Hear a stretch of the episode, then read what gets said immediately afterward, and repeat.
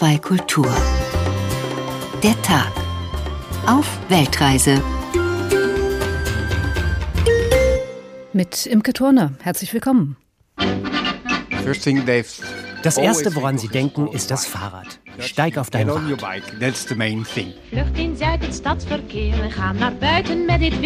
50 Prozent der Niederländer fahren jeden Tag mit dem Rad zur Arbeit. Es gibt in den Niederlanden mittlerweile deutlich mehr Fahrräder als Einwohner. Eens mee naar buiten. Kom mee in de natuur. Wir haben nicht trainiert, aber voriges Jahr sind wir nach Santiago de Compostela mit Fahrrad gewesen. Holländer, unsere sympathischen Nachbarn im, glaube ich, Norden, Süden. Nein, auf der Überholspur. Wenn wir früher in Sommerurlaub gefahren sind, natürlich mit dem Wohnwagen, so viel Klischee musste sein. Hier in de vrije natuur. La la la la la la la. Het was echt een eh, bizar jaar van super leeg naar Das war wirklich ein bizarres Jahr, von super leer bis super voll. Es war auch ein extrem heißer Sommer. Sehr lange war es sehr warm, dadurch war der Run auf den Strand enorm. dat de druk op het strand was enorm. Kom eens mee naar buiten. Kom mee in de natuur. Die wichtigsten Sätze für holländische Nachbarn. Satz 1. Entschuldigung, hat dieser Campingplatz warmes Wasser? Eigentlich 90% von unseren Gästen sind Holländer. Das ist das ultime Urlaubgefühl. Andere Plätze ist vielleicht auch schön, das machen wir auch, aber nicht ganz oft. Am meisten sind wir hier. Hier in de vrije natuur. Also die Holländer sind alle hier, dann können wir ja hinreisen. HR2 der Tag auf Weltreise zieht heute nach Westen in die Niederlande Richtung Meer. Klar, das Fahrrad muss mit, zur Not auch gegen den Wind. Küstenschutz ist ein großes Thema, denn davon ist das Wohl des Landes elementar abhängig und die Energiewende geht damit gleich einher. Amsterdam will nicht länger ein Paradies der Kiffer sein und die Niederlande hat ein ernsthaftes Problem mit der Drogenkriminalität. Das meiste davon war noch kein Thema, als der Schriftsteller Klaus Mann Station in Amsterdam machte, der freilich weder Zerstreuung noch Betäubung suchte, sondern in erster Linie Exil.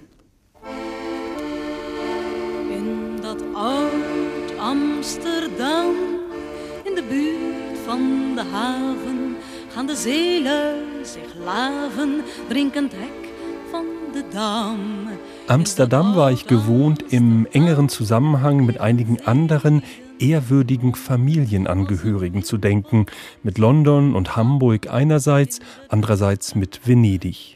Dieses müßig unterhaltende Spiel des Ähnlichkeitenfeststellens hat freilich nur den rechten Reiz, solange man die Stadt, der man die Ähnlichkeiten zuspricht, gar nicht oder erst ungenau kennt. Wenn man dann aber gelebt hat in so einer Stadt, ist sie schon etwas Einzigartiges, Unverwechselbares geworden, und man liebt es nicht mehr, sie verglichen zu sehen. Amsterdam, was für eine schöne, unverwechselbare Stadt. Wenn wir früher ihren Namen nannten oder hörten, kam eine Vision von Patrizierhaus und Hafen, in dem indisches Gewürz verladen wird, Rembrandtlicht, Ghetto und der Name Spinozas spielte irgendwie in diese ungenauen, übrigens ziemlich großartigen Vorstellungen.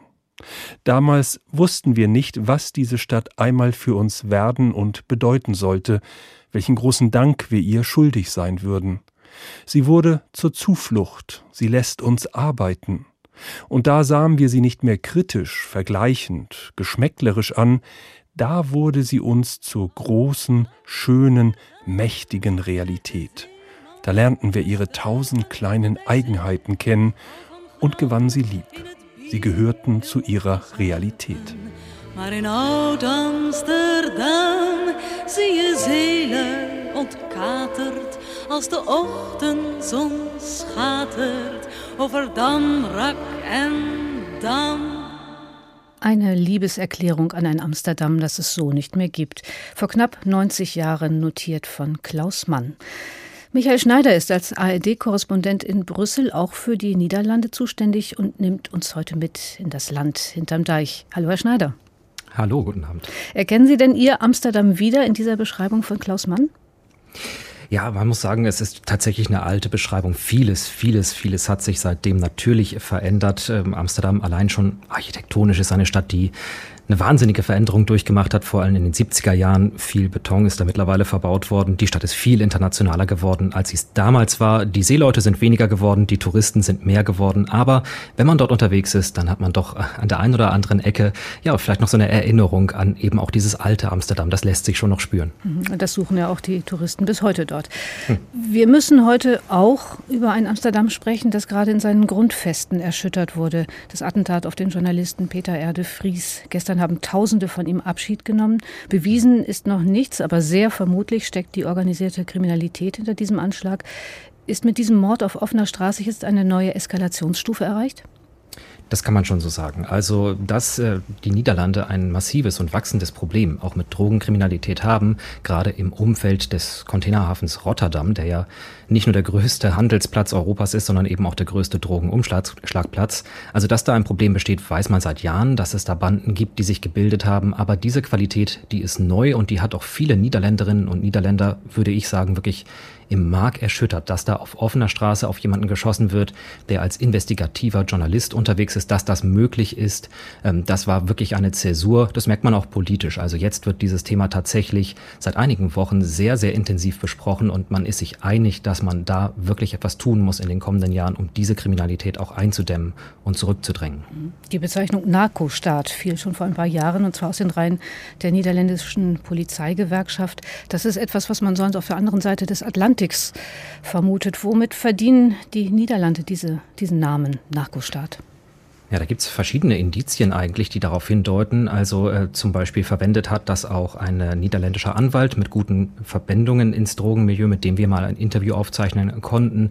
Der sagte im Prinzip, die Methoden äh, ähneln mittlerweile denen von Kolumbien, also diese Bandenkriminalität, die tatsächlich Menschen entführt, teilweise auch ähm, foltert, wenn sie quasi in, das, äh, in den Weg dieser, dieser Drogen Barone kommen, gleichzeitig aber auch eben eine zunehmende Unterwanderung auch von niederländischen Gesellschaften und Behörden rund um diesen Drogenhandel. Also man vermutet, da gibt es mittlerweile Kontakte eben auch in die Verwaltung vor Ort, in die Hafenverwaltung.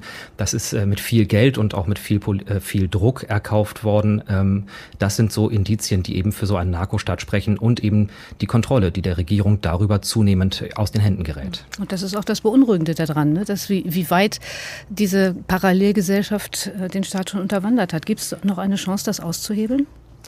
Es wird schwierig und das sagt auch die niederländische Regierung. Äh, der Innenminister Rapperhaus, der hat nach diesem Anschlag auf Peter Erdefries gesagt, es handle sich wirklich um ein vielköpfiges Monster und er sagte sehr eindringlich, Leute, dieser Kampf, der wird über zehn Jahre dauern. Also auch wenn man das Problem jetzt erkennt, wenn man es angeht, weiß man, das ist wirklich eine Mammutaufgabe, vor der das Land steht. Aber es gibt kaum eine andere Wahl, äh, um sozusagen diese liberalen, demokratischen Niederlande zu erhalten, als jetzt diesen Kampf anzugehen. Ja, ist das jetzt eine Folge von Liberalität, von allzu sorgloser Toleranz oder vielleicht auch von den Sparmaßnahmen, die ja die Regierung Rütte seit einigen Jahren schon praktiziert. Ja, das, äh, dieser Vorwurf, den hören wir immer wieder, dass eben an den falschen Stellen gespart wird und dadurch so etwas entsteht, wobei ich würde tatsächlich sagen, es ist eigentlich, ja, es ist ein zweischneidiges Schwert. Natürlich kann der Staat nicht überall hingucken. Das mag auch damit zu tun haben, wie Justiz und Polizei ausgestattet sind. Auf der anderen Seite ist es einfach auch die europäische Nachfrage nach Drogen, die eben über Rotterdam ins Land kommen, die so viel Geld in dieses Land äh, spülen, dass da ein Ungleichgewicht entstanden ist. Also die Drogenkartelle verfügen über Mittel, äh, von denen kann die Regierung nur träumen und äh, das kann auch nicht nur mit Sparmaßnahmen äh, oder der Rücknahme von Sparmaßnahmen ausgeglichen werden, da muss ein anderer Angang gefunden werden. Hm. Gibt es da Ideen? Ja, es gibt äh, zumindest jetzt mal, sage ich, den Versuch, diese Kartelle zu zerschlagen. Gerade läuft einer der allergrößten Prozesse überhaupt in der Geschichte dieses Landes, ähm, wo, wo sehr viele Menschen auch vor Gericht stehen, weil sie eben in diesen Banden aktiv geworden sein sollen.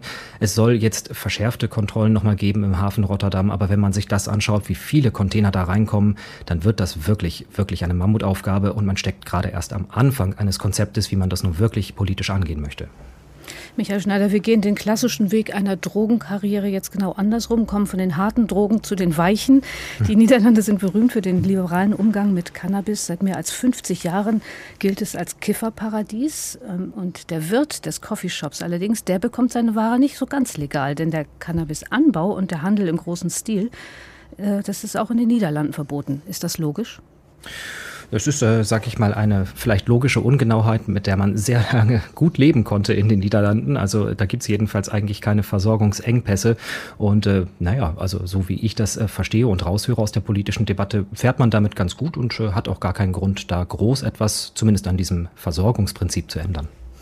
Legal oder nicht, in jedem Fall ist das Kiffen in zunehmendem Maße unerwünscht in Amsterdam. Grenznahe Städte verkaufen schon länger nur noch an Einheimische und nun soll eben auch in Amsterdam ein neuer Versuch gestartet werden, den Konsum strengen Regeln zu unterwerfen. Rund 160 Coffeeshops gibt es in Amsterdam. In normalen Zeiten stehen hier die Touristen aus aller Welt dicht gedrängt. Manche aus Neugier, andere, weil sie extra zum Kiffen in die niederländische Hauptstadt gekommen sind. Und gerade diese Gruppe nimmt Überhand, findet die Amsterdamer Oberbürgermeisterin Femke Halsema. Im niederländischen Fernsehen beschreibt die grün-linke Politikerin das Problem. Wij hebben de afgelopen jaren gezien dat de vraag naar uh, cannabis in Amsterdam enorm is toegenomen. In den letzten Jahren haben wir gesehen, dass die Nachfrage nach Cannabis in Amsterdam enorm zugenommen hat. Vor allem, weil der Tourismus wächst. Vor allem in der Innenstadt gibt es viele Cannabis-Touristen. Die kommen nur, um hier in Coffeeshops zu sitzen. Das ist eine Überlastung. Es treibt die Nachfrage in die Höhe und führt auch zu mehr Randale. Die Lösung? Halsema will, dass Cannabis künftig nur noch an Einheimische verkauft werden soll. Im Coffeeshop gäbe es dann eine Ausweiskontrolle. Touristen müssten draußen bleiben.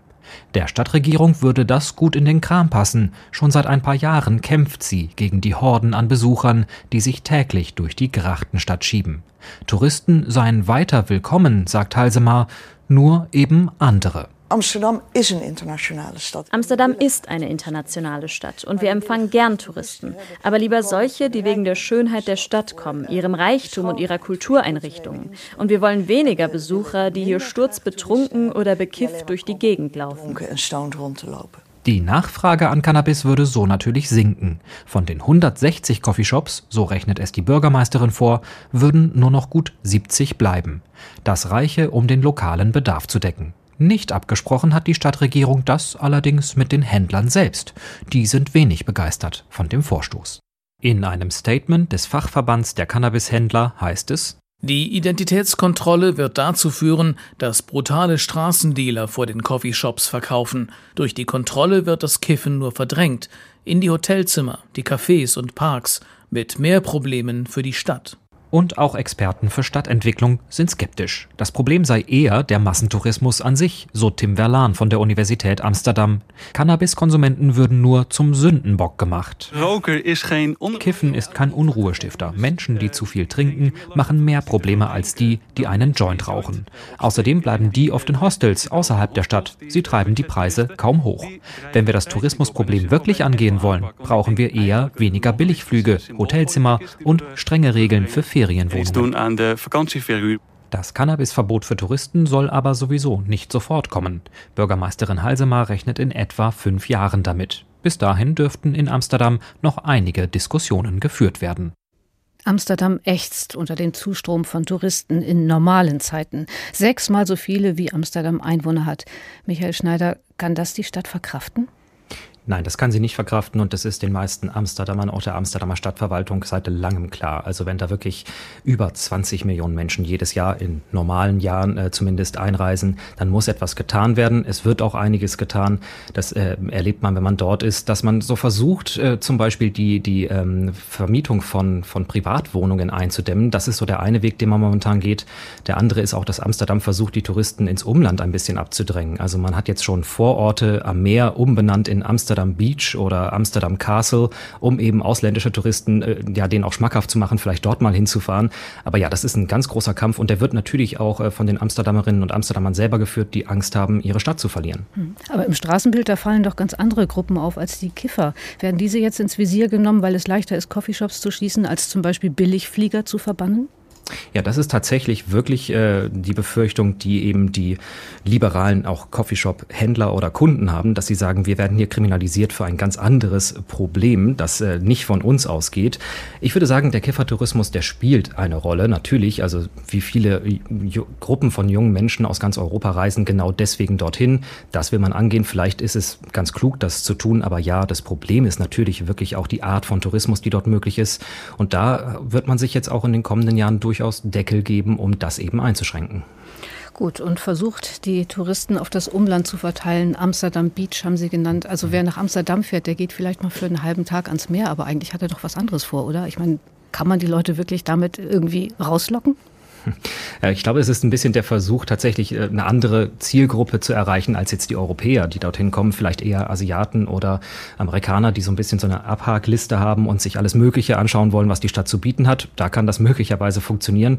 Der andere Weg, den man geht, ist, dass man einfach ähm, die Stadt teurer macht, also dass man versucht, Kulturtouristen anzuziehen, die dort äh, in die Museen wollen. Gibt ja wahnsinnig tolle Museen in Amsterdam, aber äh, dass man eben sagt, so dieses günstige Feiern, das versuchen wir so ein bisschen teurer zu machen und es gibt eben auch Pläne, andere Attraktionen dieser Stadt so ein bisschen zu verbannen, zum Beispiel das berühmte Rotlichtviertel. Da hat man jetzt schon tatsächlich äh, Pläne gesehen, das außerhalb der Stadt neu anzusiedeln auf einer neuen Fläche, die dann als Ausweichfläche gilt, wo die Touristen dann sich eben die Damen in den Fenstern anschauen sollen. Mhm. Also auch Amsterdam denkt über einen Sperrbezirk nach. Ein Sperrbezirk würde ich äh, das nicht so in der Form nennen. Es gibt ja immer schon dieses Viertel de Villages, sehr beliebt bei den Touristen, die dort vorbeigehen. Man will das eben irgendwie verlagern. Man sagt, wir wollen dann vielleicht im Zentrum äh, das so auslaufen lassen und äh, woanders etwas ausziehen, aufziehen, was mehr eben so ein Tourismusziel ist, weil das ist dieses Rotlichtviertel seit Jahren schon. Was sagen die Amsterdamer dazu? Also für die gehört es doch eigentlich seit Anbeginn an zum Stadtbild, zum Lebensbild. Genau, das gehört auf jeden Fall für sie dazu. Und äh, da gibt es eben natürlich auch viele, die sagen, das geht so nicht. Das klaut dieser Stadt auch die Seele. Man ist damit aufgewachsen, man kennt das immer schon.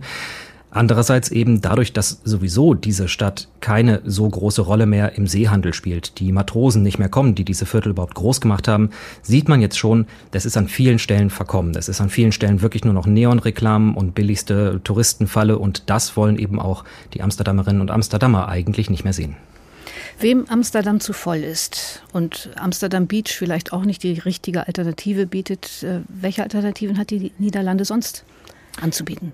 Wunderschöne Städte, je nachdem, was man sucht. Also natürlich gibt es äh, tolle Strände und das vor allem, würde ich sagen, auf den Inseln, den äh, westfriesischen Inseln, die kann ich da sehr empfehlen. Kulturell äh, ist es unglaublich spannend, nach Rotterdam zu fahren, diese Industriestadt, die ja auch schwer im Krieg zerstört wurde, was dazu geführt hat, dass dort jetzt eine wahnsinnig tolle Architekturszene entstanden ist. Also das lohnt sich auf jeden Fall, da Stadtrundgänge zu machen.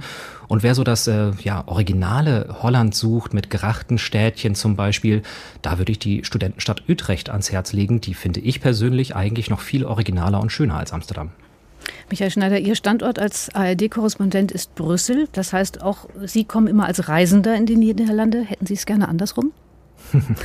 Ja, das ist eine gute Frage. Da frage ich mich tatsächlich manchmal auch selbst. Ich würde sagen, ich hätte am liebsten das Beste aus beiden Welten. Also an den Niederlanden gefällt mir die lockere Lebensart, die Menschen, ähm, die Kultur dort.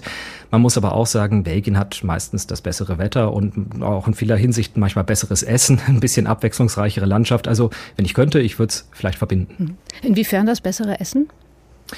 Ja, also die Niederlande sind ja nun bekannt dafür, wir kennen das, wenn wir da schon mal im Urlaub waren, ähm, da wird gerne sehr viel in die Fritteuse gesteckt, sage ich mal so. Ähm, ist nicht jedermanns Fall, das ist auch nicht immer die allerbeste Qualität, was man da bekommt. Und äh, Essen aus dem Automaten am Bahnhof, das könnte man sich in Belgien zum Beispiel nicht vorstellen, in Amsterdam gibt es das. Und wenn man gut essen gehen möchte in den Niederlanden, ist es halt eben so oft die italienische Küche, die dann da äh, reinspielt.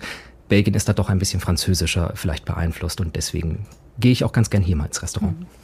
Die Niederlande haben aber auch eine äh, lange koloniale Vergangenheit. Das heißt, sie haben durchaus auch Einflüsse von äh, ja, Fernost und sehr, sehr Fernost in, in, mhm. in ihrer Küche ja auch zu verzeichnen. Ja, das ist richtig. Das ist natürlich wirklich ein großer Pluspunkt, diese Food Courts, die es gibt oder auch viele kleine Restaurants. Die indonesische Küche, Indonesien war sehr lange ja eine von den Niederlanden verwaltete Kolonie und das hat Einflüsse hinterlassen. Da gibt es fantastische Gerichte. Surinam spielt da auch eine Rolle, das karibische Land, das äh, auch lang, lange eine niederländische Kolonie war. Also dafür, da lohnt es sich wirklich auch mal auf eine kulinarische Entdeckungsreise zu gehen und vielleicht ja die Frittenbude links liegen zu lassen. Ja, und wenn nach Amsterdam, dann vermutlich jetzt, wo sich gerade vielleicht nicht ganz so viele hintrauen. Niederlande sind wieder Risikogebiet, womöglich ab morgen sogar Hochinzidenzgebiet mit allen Folgen für Reisende von Deutschland aus. Was ist da schiefgelaufen? Das fragen sich äh, sehr, sehr viele Menschen in den Niederlanden. Vor allem, wie konnte es so schnell so schief laufen? Also noch vor zwei, drei Wochen war die Lage vollkommen entspannt und dann sind die Inzidenzen dort explodiert. Im Moment liegen sie über 400 neuen Fällen auf 100.000 Einwohner im sieben Wochen, äh, sieben Tagesdurchschnitt.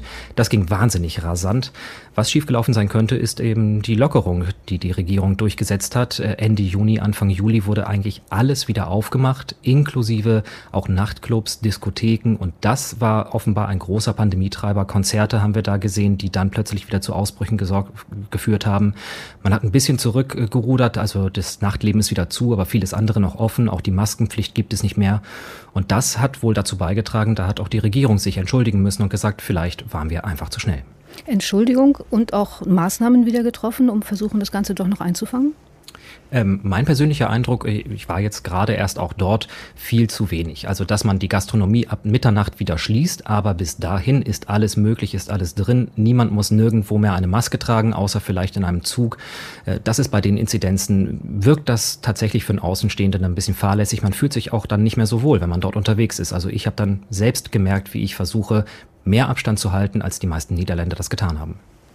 Nicht die Sorge, ob ihn bei der Rückkehr eine Quarantäne treffen würde, hat Klaus Mann bewegt, als er seinen Lieblingswegen in Amsterdam folgte, sondern das Wissen, dass es für ihn gar kein Zurück gibt. Schon im März 1933 hat er Deutschland verlassen und Amsterdam war eine Station seines Exils. In dat oud Amsterdam, in de buurt van de haven, gaan de zelen zich laven, drinkend hek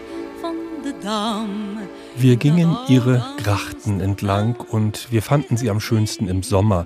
In den warmen Nächten und den sonderbarsten Reiz hatten sie in dem engen Viertel hinter dem Hafen, wo die Freudenmädchen stattlich, meist recht betagt, an den Fenstern ihrer sauberen Stuben bei einem Blumenstrauß und einer Lampe sitzen, und ein fauliger Geruch liegt über dem trägen Wasser, Musik von den Orchestrions kommt aus den offenen Kneipen, der Singsang der Leierkästen vermischt sich mit ihr. Wir sahen die Grachten im Herbst, wenn die gefallenen Blätter auf dem Wasser schwimmen, und im Winter, wenn fantastischerweise die halbe Bevölkerung auf diesen zugefrorenen Wasserstraßen der Prinsengracht, Kaisersgracht, Heerengracht Schlittschuh läuft. Die Stadt wimmelt dann von Schlittschuhläufern, wie sie stets von den Radfahrern wimmelt, vor deren Rudeln wir über die Leitsche Plein und den Rembrandtsplein flohen. Wir bewunderten die vornehme, etwas fröstelnde, sehr reservierte Schmalheit der alten Häuser und die gute Architektur der modernen. Amsterdam ist die Stadt, in der neue architektonische Tendenzen sich am sichtbarsten ausgewirkt haben, die einzige Großstadt ohne abscheuliche Peripherie, die ich kenne. Wir gewöhnten uns an die merkwürdig steilen Stiegen der älteren Häuser, freuten uns an den Blumen, von denen diese ernste Stadt überschüttet scheint. In den schönsten Läden und an allen Straßenecken werden sie feilgeboten, fanden Geschmack an der ausgiebigen, soliden Küche und erst recht an dem Schnaps Boels. Maar in Oud-Amsterdam zie je zelen ontkaterd als de ochtendzon schatert over Damrak en Dam. Schlittschuhlaufen auf den Grachten, das ist zu einem seltenen Vergnügen geworden heutzutage. Eine verlässliche meteorologische Erscheinung in den Niederlanden ist dagegen der Wind. Immer kommt er von vorne, vor allem beim Radfahren. Und den ganz Verwegenen kann er gar nicht stark genug sein, wie Michael Schneider, unser Begleiter heute bei H2 der Tag auf Weltreise unterwegs in den Niederlanden, erfahren hat. Was macht ein waschechter Niederländer bei Sturm? Natürlich Radfahren. Drie, twee, één, go! Wenn die Wetterbehörden vor orkanartigen Böen warnen und die meisten Niederländer sich lieber drinnen verkriechen, dann laufen einige Fahrradfanatiker zur Höchstform auf. Denn dann steht sie wieder an, die nationale Meisterschaft im Gegenwindfahren. Die findet nur statt, wenn die Bedingungen stimmen, erklärt Organisator Robrecht Stukenbroek im Seeländischen Rundfunk. Nou, we zien dat er zeg maar zomaar een windkracht 7, 8 met, met flinke Wind. Wir rechnen diesmal mit Windstärke 7, 8 mit starken Windböen. Es gibt Regen, es ist grau, elendes Wetter. Also perfekte Bedingungen für unsere Meisterschaft. Ich hoffe nur, dass wir unterwegs niemanden verlieren. Aber für alle anderen kann das Wetter gar nicht mies genug sein. Maar uh, ja, voor de rest kan het niet ellendig genoeg zijn. Die Strecke hat es in sich. 8,5 Kilometer über den Osterscheldedeich tief im Süden der Niederlande. Keine Deckung, nichts als Wasser auf beiden Seiten. Und die Sturmböen immer von vorn. E-Bikes sind nicht erlaubt, Rennräder auch nicht.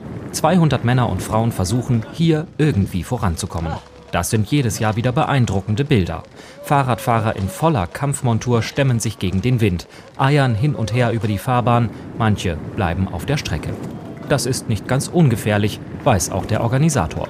Een editie eerder gehad dat het, dat het echt het randje was.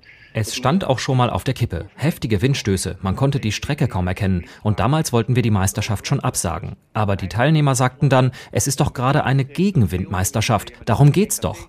Aber bei den Bedingungen sind die Fahrräder natürlich sehr langsam. Im schlimmsten Fall kippen sie um oder kommen gar nicht vorwärts. Deswegen haben wir Betreuer da. Sicherheit geht vor. Und schließlich sei Radfahren im Sturm ja eine urniederländische Tradition. Mit windfesten Tribünen für die Zuschauer, einer Sturmorgel und einer eigenen Zone, in der sich völlig erschöpfte Radfahrer auch mal übergeben dürfen. Warum tut man sich das an? Ich weiß auch nicht, warum ich das mache. Ich dachte, wenn alle fahren, kann ich ja nicht einfach zugucken. Wir kommen aus der Nähe von Groningen und hatten viel Zeit umzukehren, aber irgendwie fanden wir es dann doch gut. Einfach mal durchpusten lassen. Einfach mal durchpusten lassen, gerade in diesen Zeiten eine gute Idee. HR2 der Tag auf Weltreise. Wir sind mit ARD-Korrespondent Michael Schneider unterwegs in den Niederlanden. Bei Windstärke 8 gegen den Wind. Herr Schneider, haben Sie das auch ausprobiert? Nein, das habe ich nicht ausprobiert. Also ich bin bei Wind hier schon durch die flachen Lande gefahren, aber sicherlich nicht bei Windstärke 8. Ich war jetzt gerade auf dem besagten Osterschelde-Deich auch nochmal im Hochsommer. Selbst da hätte ich nicht Fahrrad fahren wollen. Also da ist so ein starker Wind, da versteht man sein eigenes Wort nicht. Aber ja, es gibt eben in den Niederlanden genug Verrückte, denen das gar nicht schlimm genug sein kann. Je maintiendrai, ich werde standhalten, ist der Wahlspruch der Niederlande. Er passt beim Gegenwindfahren, aber er passt vor allem, wenn es darum geht, sich über Wasser zu halten, im wahrsten Sinne des Wortes. Große Teile der Niederlande sind im Wasser abgetrotzt, dem Meer abgetrotzt. Aufgegeben hat es den Kampf aber nicht. Früher hat man die Deiche erhöht. Wie sieht der Küstenschutz im 21. Jahrhundert aus? Ja, im 21. Jahrhundert äh, haben wir natürlich die Situation, dass weite Teile der niederländischen Küste im Prinzip eine Festung sind. Also das ist wirklich riesige Sperrwerke, das kann man sich kaum vorstellen, wenn man es noch nicht gesehen hat. Beton ohne Ende und Fluttore, die das Land im Hinterland schützen sollen. Aber es passiert eben auch Neues. Äh, es passiert sehr viel Forschung. Ich bin äh, neulich mit einem Professor dort im Schlick herumgewartet, der zum Beispiel erforscht, was können wir jetzt tun, zum Beispiel mit Pflanzen, die äh, knapp unterhalb der Meeresoberfläche wachsen, wie können die dazu beitragen, dass die Deiche stabilisiert werden, dass möglicherweise zum Beispiel das Land sich sogar ein Stück weit hebt. All das natürlich unter ja, dem Eindruck des drohenden Klimawandels. Man rechnet in den Niederlanden einfach damit, dass der Meeresspiegel massiv steigen wird und dann reichen nur Fluttore möglicherweise nicht mehr aus, dann muss es neue Konzepte geben. Fluttore, wie eben auch dieser Osterschelde-Deich, von dem hm. eben die Rede war und über die die Radfahrer sich quälen. Das ist auch Teil des äh, Verteidigungskonzeptes, der Verteidigungslinie der Niederlande. Wie funktioniert das? Ja, das funktioniert eigentlich so. Man muss sich das vorstellen, dass da verschiedene Inseln vor der niederländischen Küste liegen. Die waren früher ja wirklich Inseln mit Meer drumrum. Und äh, dann hat man die wahnsinnige Flug Flutkatastrophe von 1953 erlebt, wo weite Teile der südlichen Niederlande überschwemmt wurden. Und dann war klar, wir müssen hier etwas tun. Heute sind diese Inseln eigentlich alle durch ein Deichsystem verbunden. Und diese Fluttore, die sind immer offen. Da strömt das Wasser rein, da strömt das Wasser auch wieder raus. Aber wenn es einen bestimmten Pegel überschreitet, ich glaube 3,40 Meter über dem Normal Wasserpegel, dann werden sie automatisiert heruntergelassen und dann hat man eine durchgängige, einen durchgängigen Deich eigentlich geschaffen, eine, eine Wand, die wirklich das Wasser einfach draußen hält, dass es nicht mehr nachströmen kann. Ein Drittel des Gebietes der Niederlande liegt unterhalb des Meeresspiegels, manche Flächen sogar mehr als sechs Meter darunter. Es ist kaum vorstellbar, äh, was da passiert, wenn, wenn eben diese Verteidigungslinien nicht halten. Gleichzeitig äh, lebt mehr als die Hälfte der Niederländer, korrigieren Sie mich, unterhalb des Meeresspiegels. Kann man da guten Gewissens noch bauen? Jetzt ist eine sehr gute Frage. Es geht tatsächlich um diese Randstad. Das ist eigentlich ein Konglomerat aus sehr vielen Großstädten. Amsterdam ist dabei, Den Haag ist dabei und Rotterdam ist auch dabei, wo wirklich ein großer Teil der Bevölkerung lebt. Ich habe äh, gerade mit einer Klimaforscherin gesprochen, einer Niederländischen, die sich auch die Prognosen des Meeresspiegels anguckt und sie sagt, ja, das war vielleicht nicht besonders schlau, unser ökonomisches Herz genau dorthin zu bauen.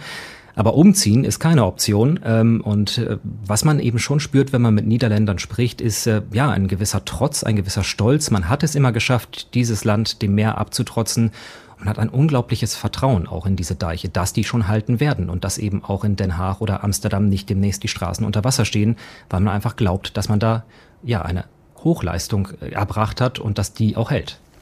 Die Abwehr der unmittelbaren Gefahr, das ist die eine Sache. Die andere ist der Blick in die Zukunft, also der Klimaschutz. Und daran haben die Niederlande, siehe steigender Meeresspiegel, ein unmittelbares Interesse und einigen Nachholbedarf auch. 2018 gab es den höchsten CO2-Ausstoß pro Kopf in Europa in den Niederlanden.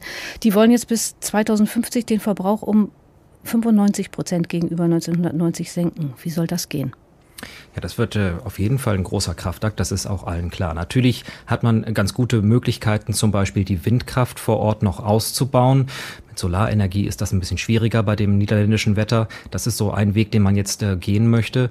Der zweite Weg ist natürlich, man setzt auch auf eine Modernisierung des Verkehrs. Viel Ausstoß kommt natürlich zustande durch Containerschiffe, die dort jeden Tag in die Häfen einfahren. Wenn man dort mit besseren äh, ja, Antrieben vielleicht zukünftig arbeiten kann, würde das viel Druck äh, auch rausnehmen, sage ich mal, aus der ganzen äh, Klimaveränderung. Dann gibt es einen großen Konzern, einen niederländischen, das ist Shell, einer der größten Erdölkonzerne der Welt. Auch die schauen nach Alternativen Technologien. Damit will man was erreichen, aber es gibt eben auch Kritiker, die sagen, wir müssen vielleicht auch wieder zurück zu äh, alten Technologien, um eben diesen Klimawandel uns leisten zu können.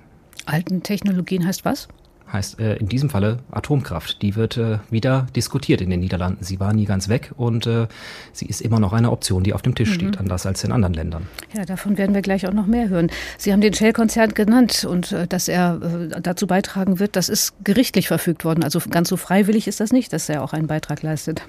Das ist richtig, genau. Also das war ja eine, das ist ja auch weltweit durch die Medien gegangen, dass genau das jetzt äh, dort Pflicht ist. Wie das äh, auch mehr kommen wird, denke ich, auch äh, jetzt, wenn wir uns die Klimaziele und Vorgaben der EU angucken, da muss man an allen äh, Ecken und Enden überlegen, wie man das macht, aus, in einer Mischung aus äh, ja, Anreiz und Druck. Aber es scheint zumindest insoweit zu wirken, dass die Niederlande äh, mit ihrer Petrochemie und Erdölindustrie sich jetzt eben wirklich daran setzen, sich zu überlegen, wie wollen wir in die Zukunft gehen. Hm. Apropos Energiegewinnung, es gibt kleine Pflänzchen von Flächendoppelnutzung, wie dem gerade eingeweihten Solarradweg in Utrecht, der immerhin mhm. 40 Haushalte mit Energie versorgen soll. Doch im Großen wird es dann eben doch äh, andere Quellen richten müssen. Sie haben es erwähnt, plötzlich ist die emissionsarme Atomkraft wieder da. Und so sieht das Ganze aus. Das Örtchen Borsele in Seeland hat nicht viel zu bieten. Eine Kirche, ein Campingplatz am Ufer der Schelde und das letzte Kernkraftwerk der Niederlande. 1973 wurde die Anlage Borsele in Betrieb genommen. Nach derzeitigen Planungen soll sie noch bis 2033 laufen. Danach wäre Schluss mit der Kernenergie in den Niederlanden. Eigentlich. Denn in Zeiten des Klimawandels entdeckt die Regierung in Den Haag gerade die alte Technologie wieder. Kernkraft, um das Klima zu retten? Für Premierminister Mark Rutte ist das durchaus einen Gedanken wert. Die Frage, welche Technologien künftig zum Energiemix gehören sollen, ist sehr komplex. Sowohl während der Übergangsphase als auch nach der Energiewende 2050. Kernenergie wird dabei weder bevorzugt noch ausgeschlossen. Es geht darum, CO2 einzusparen. Und wie Sie wissen, stoßen Atomkraftwerke kein CO2 aus. En zoals u weet, stoten zij geen CO2 uit. Es soll geprüft werden, ob neue Kernkraftwerke wirtschaftlich betrieben werden könnten. Es spreche viel dafür, so der Fraktionsvorsitzende der WWD Klaas Dijkhoff. Projekte in Asien zeigten, dass sich die Branche weiterentwickelt habe, es sei möglich, kleine Atomkraftwerke gewinnbringend und effizient zu nutzen. Die Niederlande bräuchten die Technologie, allein auf erneuerbare Energien könne nicht gebaut werden, so Dijkhoff im niederländischen Rundfunk. Bei Sonne und Wind, ja. Bei Sonne und Wind zahlt man ja auch Unterhaltskosten und Infrastruktur. Gut, Windräder müssen mittlerweile nicht mehr subventioniert werden, aber bis dahin hat es auch lange gedauert. Und nur mit Sonne und Wind können wir nicht garantieren, dass wir jederzeit und täglich genug Strom für Schulen, Krankenhäuser und andere wichtige Dinge haben. Für unsere Schulen, Ziekenhäuser und, äh, und andere Dinge, die wir nötig haben. Drei bis zehn neue Atomkraftwerke im ganzen Land könnte sich die Regierung vorstellen. Prinzipiell unterstützt wird die Idee von den meisten Parteien im Parlament. Kritik kommt von den Sozialliberalen und der links-grünen Partei. Die Regierung schüre falsche Erwartungen, so Jesse Klaver von Grün-Links. Es gebe gar kein Interesse in der Energiebranche. Heute hat eine große Tageszeitung alle großen Stromversorger gefragt, ob sie ein neues Atomkraftwerk bauen würden. Die Antwort war nein. Das Geschäftsmodell laufe nicht und es dauere zehn Jahre, bis das Kraftwerk fertig ist. Die Wirtschaftlichkeit ist für Klaver das Hauptargument. Die Niederlande sollten besser auf Wind- und Sonnenenergie setzen. Diese Technologien seien mittlerweile gut erforscht und effizient. Trotzdem ist eine generelle Ablehnung der Atomkraft in den Niederlanden weniger verbreitet als in Deutschland. Auch für grüne Politiker ist das kein Thema, mit dem sie sich besonders profilieren können. Ihnen geht es vielmehr um den Klimawandel, und da kaufe er der Regierung diese neue Wunderlösung einfach nicht ab, so Klaver. Ich Ich finde es schon scheinheilig von der WWD, die ungefähr 30, 40 Jahre lang den Klimawandel geleugnet und nichts dagegen getan hat. Und auf einmal werden sie wach und sagen, jetzt haben wir es. Die Kernenergie ist wirklich die Lösung, um in den Niederlanden alle Vorgaben zu erfüllen, die wir noch nie erreicht haben. Und nun soll es nur die Kernenergie richten können? Nog nooit hebben gehaald, maar kernenergie is eigenlijk de enige manier om te komen. Und dann bleibt da noch die Frage, ob die Renaissance der Technologie auch bei der Bevölkerung ankommt. Die niederländische Anti-Atomkraftbewegung jedenfalls hat sich nach ihrer Hochphase in den 1980er Jahren fast völlig aufgelöst. Eine Umfrage aus dem vergangenen Jahr zeigt, zwei Drittel der Niederländer stehen dem Ausstieg aus dem Ausstieg positiv gegenüber. Gute Nachrichten für Ministerpräsident Mark Rutte. Es ist eine Frage der Akzeptanz. Je nachdem, wie sich die Zustimmung in der Gesellschaft entwickelt, ist das Kabinett gerne bereit, die Kernkraft zu prüfen. Das ist durchaus möglich. Offen bleibt nach wie vor, was genau die Niederlande eigentlich mit ihrem Atommüll anfangen sollen. Die Diskussion über ein Endlager kommen seit Jahren nicht voran. Solange bleiben die verbrauchten Brennstäbe in Borselen, in einem Zwischenlager ganz in der Nähe vom Campingplatz am Scheldeufer. Die Renaissance der Atomkraft in den Niederlanden und sie hinterlässt andere nicht gelöste Probleme. HR2 der Tag auf Weltreise und wir wandeln noch einmal mit Klaus Mann durch sein Amsterdam. In dat oud Amsterdam, in de buurt van de haven, gaan de zelen zich laven, drinkend hek van de Dam. Amsterdam ist eine Hauptstadt ohne feste Oper, aber seine Konzerte können es mit denen jeder Kapitale aufnehmen. Welchen Stolz und ungeheuren Schatz hat es aber erst an seinen Museen. Das Reichsmuseum mit den Herrlichkeiten seiner Rembrandts und Franz Hals. Es war Rembrandts Erweckung des Lazarus, vor der ich am längsten stehen bleiben musste. Ein anderes Bild von so bestürzender Tiefe kenne ich kaum und keines, das so grauenvoll ist. Und das Städtische Museum mit der schönsten Van Gogh-Kollektion der Welt. Da ist ein Raum, der buchstäblich gesprengt zu werden scheint von der aufrührerisch maßlosen Glut und Inbrunst dieser Farben. Und welche Vorräte an kostbarstem und bestem sind dann noch bei den großen Kunsthändlern zu sehen und in vielen privaten Häusern. Wer aus dem Berlin kommt, das sich seine wilhelminische Prunksucht auch in der Republik nicht abgewöhnen wollte, ist doppelt empfänglich für die bescheidenere Gediegenheit, mit der hier Gutes geboten wird. Man konstatiert zum Beispiel, was für ein bemerkenswert hohes Niveau hier einige Zeitungen halten, die sich nicht ununterbrochen selbst als Weltblätter anpreisen, während doch die eine oder andere von ihnen tatsächlich zu den besten der Welt gehört. Die großen literarischen Verlage beweisen eine Unternehmungslust, die sich eben jetzt gegenüber den vertriebenen deutschen Autoren bewährt, von denen viele nicht weiterarbeiten könnten ohne die bedeutende Hilfe aus Amsterdam. Hier ist großer Auftrieb und es gibt, was die holländische Produktion betrifft, eine oft wichtige Leistung. Wir sollten besser kennen, was hier hervorgebracht wird. Maar in Oud-Amsterdam zie je zelen ontkaterd als de ochtendzon schatert over Dam, Rak en Dam. Ja, das galt für Klaus Mann 1933 und das gilt auch heute. Schließlich ist es das Nachbarland. HR2 der Tag auf Weltreise mit ARD-Korrespondent Michael Schneider in den Niederlanden. Die Kunstschätze in den Museen, freilich, die sind bestens bekannt und locken jährlich Millionen von Besuchern aus dem Ausland. Aber manche dieser Schätze erfahren gerade eine etwas andere Bewertung. Die Frage wird gestellt, ob man noch vom goldenen Zeitalter von den Jahren Rembrandts sprechen dürfe. Michael Schneider, warum platzt dieser Glanz jetzt ein bisschen ab? Weil immer mehr darauf geschaut wird, ja, wie dieser Glanz überhaupt zustande gekommen ist, wie es äh, dazu kommen konnte, dass die Niederlande eben gerade in diesem Zeitalter ja als Seefahrernation so weit vorausgegangen sind und äh, auch so große äh, in so großem Stile auch Geld verdient haben. Und wenn man da ein bisschen eben hinter die Kulissen schaut, dann muss man mittlerweile eben auch konstatieren, das hat viel zu tun gehabt mit dem Sklavenhandel, der quer über den Atlantik ja dann finanziert und organisiert wurde, auch für andere Länder, andere Kolonien. Das ist eben ein sehr unrühmliches Kapitel in der Geschichte, das lange ja verschwiegen wurde, wenn man da über dieses goldene Zeitalter geredet hat. Und jetzt wird diese Diskussion eben immer mehr und immer stärker geführt und man sagt, wir brauchen eine Neubewertung dieser Reichtümer. Hm. Der Sklavenhandel, der den Reichtum der Niederlande mitbegründet hat und der sehr, sehr spät, was die Niederlande angeht, beendet wurde.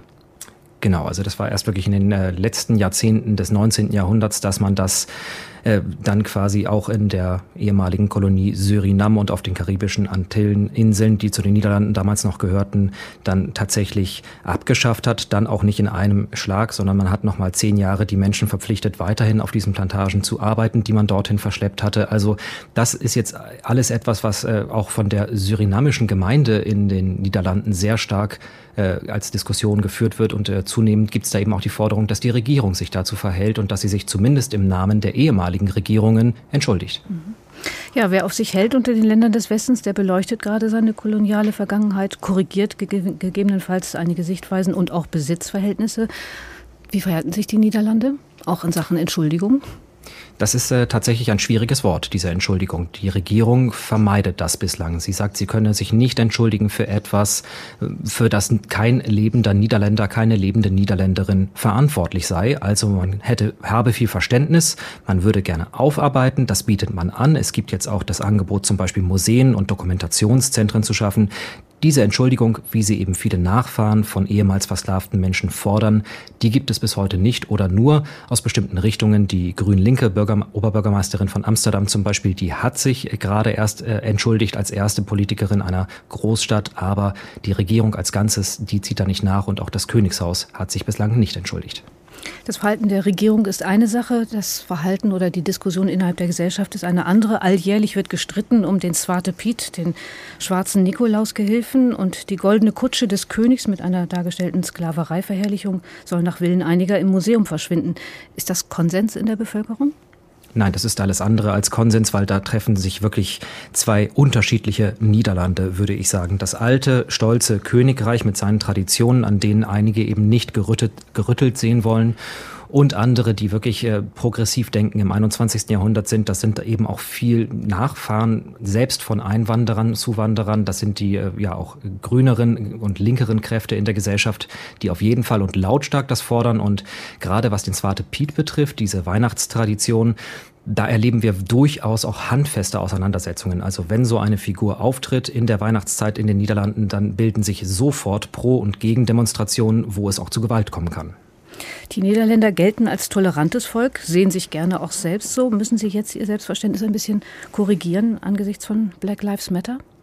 Ja, ich glaube, das kratzt schon tatsächlich an diesem Selbstverständnis, das ohnehin in den letzten Jahren ein bisschen äh, gelitten hat. Also diese Toleranz, die steht jetzt auf dem Prüfstand, weil man eben sagen muss, sie galt immer nur für einige und nur in einige Richtungen, genauso wie auch die sich selbst zugeschriebene Effizienz ein bisschen jetzt auf dem Prüfstand steht. Wir haben schon über politische Probleme gesprochen, die wirklich das Land erschüttern.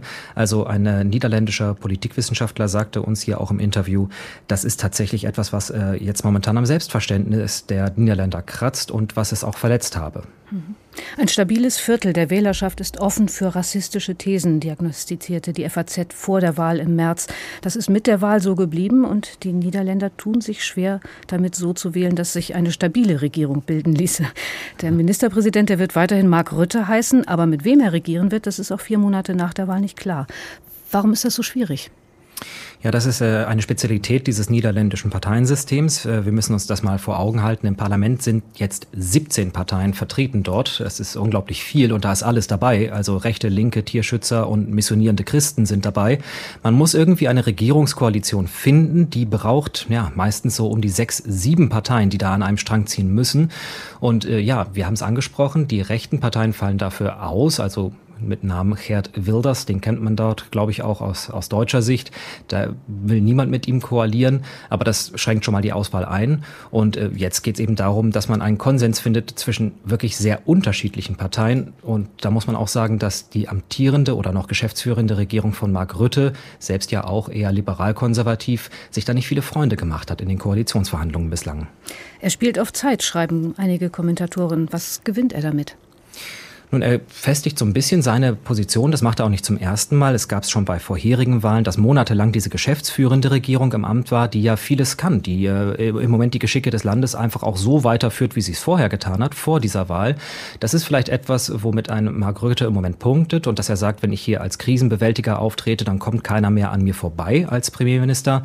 Je länger das Ganze dauert, desto mehr Gefahren gibt es aber auch. Zum Beispiel die Corona-Wiederaufbauhilfen, die die EU jetzt den Ländern auszahlen möchte die kann diese Regierung nicht auf den Weg bringen, weil sie eben nur geschäftsführend ist. Und dieses Geld zum Beispiel fließt erst dann, wenn eine neue Regierung da ist. Das könnte noch ganz schön schmerzhaft werden.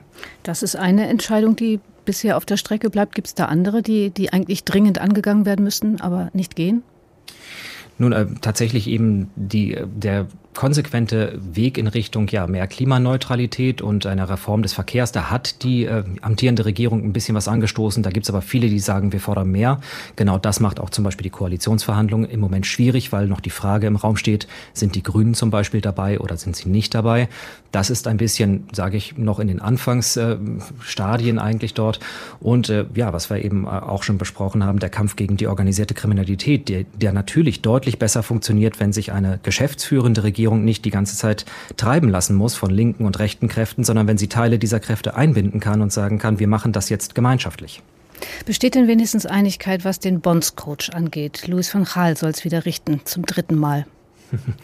Och, ich glaube, da haben wir doch re relativ viel Einigkeit erlebt, jetzt auch äh, während der Europameisterschaften. Ich habe vorher mal in die Stimmung reingehört, wie das Fußball Oranje so tickt und äh, die Aussage, die ich da gehört habe, war, wir machen das schon ganz gut und wenn wir dann nachher irgendwie, wie ja passiert, über die Vorrunde hinauskommen und dann ausscheiden, dann sind wir zufrieden. Also ein, eine groß angelegte Kritik sehe ich da im Moment nicht. Tatsächlich, die waren mit diesem doch recht frühen Ausscheiden zufrieden? Zufrieden nicht, aber ich würde sagen, man hat es erwartet. Also die Erwartungen waren am Anfang äh, dieser Europameisterschaft relativ bescheiden. Kein Fan, den man gefragt hat, der hat ernsthaft gesagt, wir gewinnen das Ding. Sondern man sagte, ja, äh, Achtel, Viertelfinale, das wäre doch schon mal was. Und wenn wir so weit kommen, dann wollen wir damit zufrieden sein. Und äh, da gab es dann jetzt auch keine großen Proteste, als es nachher so kam. Und die Frauen, schaut jemand auf die? Die haben immerhin gerade einen Kantersieg hingelegt bei Olympia. Ja, das ist tatsächlich wie immer, das äh, bei, bei äh, Frauensport ist auch leider in den Niederlanden so. Unter dem Eindruck der Männersport-Events gerät sowas ein bisschen, äh, ja, sag ich mal, aus dem Visier. Man hat sich natürlich äh, auch ähm, gefreut, aber gleichzeitig äh, geht der Blick jetzt auch schon wieder in Richtung Olympia. Also das ist, hat nicht die gleiche Strahlkraft, auch nicht in den Niederlanden wie eine Fußball-Weltmeisterschaft oder Europameisterschaft der Herren. Ja. H2, der Tag auf Weltreise mit Michael Schneider in den Niederlanden. Herr Schneider, vielen Dank für diese Stunde beim Nachbarn nebenan. Und auf dem Rückweg von der Küste machen wir jetzt noch mal ganz kurz vor der Grenze noch mal einen Stopp in Arnheim, wo erfolgreich ein ganz besonderes Ansiedelungsprojekt betrieben wird. Jakob Meyer hat es besucht. Arnheim liegt rund 100 Kilometer vom Meer entfernt in den Niederlanden. Trotzdem gibt es hier ein Korallenriff, das größte in einem Aquarium in Europa und die Attraktion im Bürgers Zoo. Der Biologe Max Janse ist der Chef vom Riff. Warum das Aquarium, wo doch die Nordsee so nah ist? Ja, das war einfach gewesen, aber das, das Wasserqualität von der Nordsee ist nicht gut genug. Das reicht nicht für die Korallen weil die sehr empfindlich sein für die Umgebung. Wasserqualität, Strömung, Lichteinfall, alles muss stimmen. Deshalb bilden Janse und sein Team in Arnheim den Pazifik nach.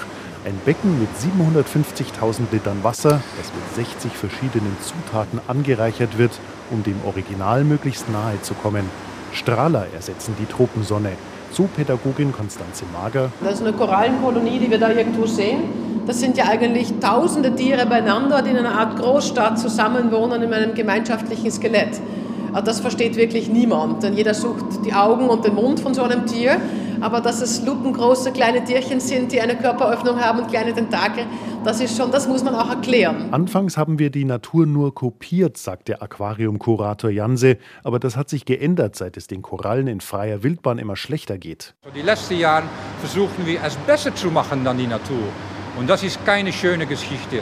Man muss es wieder umdrehen in die Natur, da muss es wieder gut gehen und nicht hier. Denn die Weltenmeere werden wärmer wegen des Klimawandels und saurer, weil sie immer mehr Kohlendioxid aus der Atmosphäre aufnehmen. Die Folgen sind dramatisch, sagt Zoopädagogin Mager. Wenn die Riffe zerstört werden, respektive wenn sie durch Klimatveränderung einfach sterben, dann ist eigentlich auch der Lebensraum, die Lebensgrundlage für alle anderen Tiere in diesem Gebiet weg. Das heißt, man kriegt am Ende echt eine Art totes Meer. Die Korallenriffe bieten Fischen Nahrung und Schutz, um ihre Brut großzuziehen. Ohne geht es nicht, sagt Biologe Janse. Es ist wie ein Wald ohne Tiere. Ja? Wenn man keinen Wald hat, hat man auch keine Waldtiere. Das ist das Gleiche in einem Korallenriff. Wenn man keine Korallen hat, hat man auch die anderen Tiere nicht. Alle paar Wochen schneiden Janse und sein Team die Korallen zurück, damit sie sich nicht gegenseitig Licht und Nahrung wegnehmen. Die Zucht klappt prächtig. Seit Jahren beliefert der Arnheimer Zoo andere Tierparks in Europa.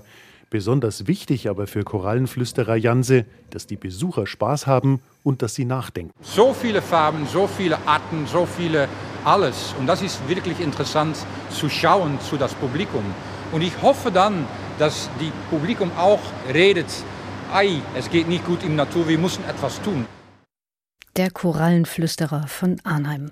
Und damit soll es für heute gut sein mit unserem Besuch in den Niederlanden. Morgen macht der Tag auf Weltreisestation in Indien. Das hier ist Martje Meyer. Mein Name ist Imke Turner. Einen angenehmen Abend wünsche ich. Tschüss.